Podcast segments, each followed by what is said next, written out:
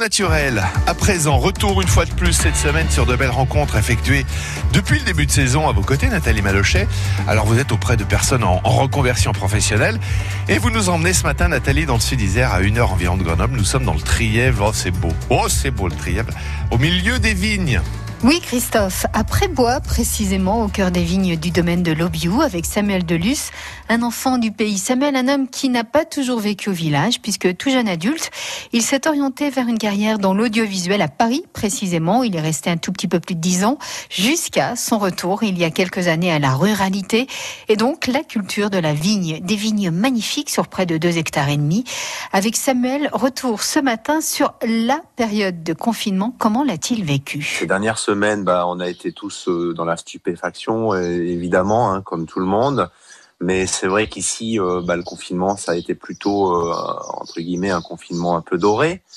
Euh, et puis nous, on était vraiment dans la phase de, la taille et, et de l'ébourgeonnage, donc, donc dans une phase où il y a beaucoup de travail et on n'a pas vraiment vu passer euh, le confinement. Enfin, en tout cas, on l'a pas mal vécu, si ce n'est qu'à la maison, bah, il y avait toute la famille. Quoi. Donc, il a fallu réorganiser la vie à la maison.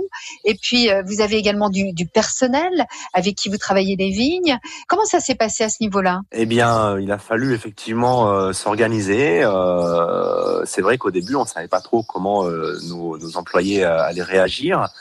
Euh, finalement, bah, ils ont euh, plutôt apprécié d'être salariés à cette période puisqu'ils ont pu, euh, enfin, ils ont subi le même type de confinement que nous dans les vignes, donc c'était plutôt agréable.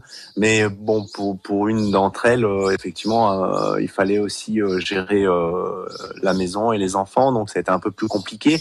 Mais à part ça, c'est vrai que je les remercie, elles ont pu assumer leur travail. Alors, comment vous envisagez maintenant l'avenir, évidemment, la saison d'été et les vendanges? Comment tout cela va évoluer?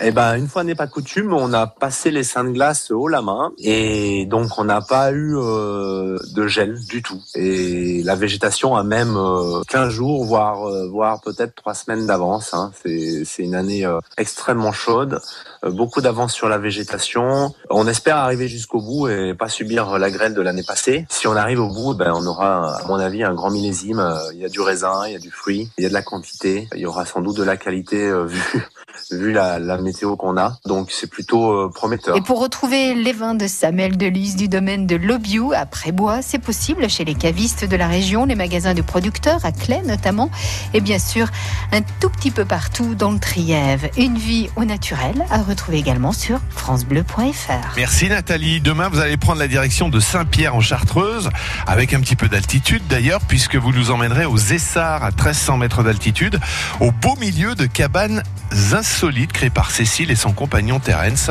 On vous attend demain, Nathalie, à la même heure.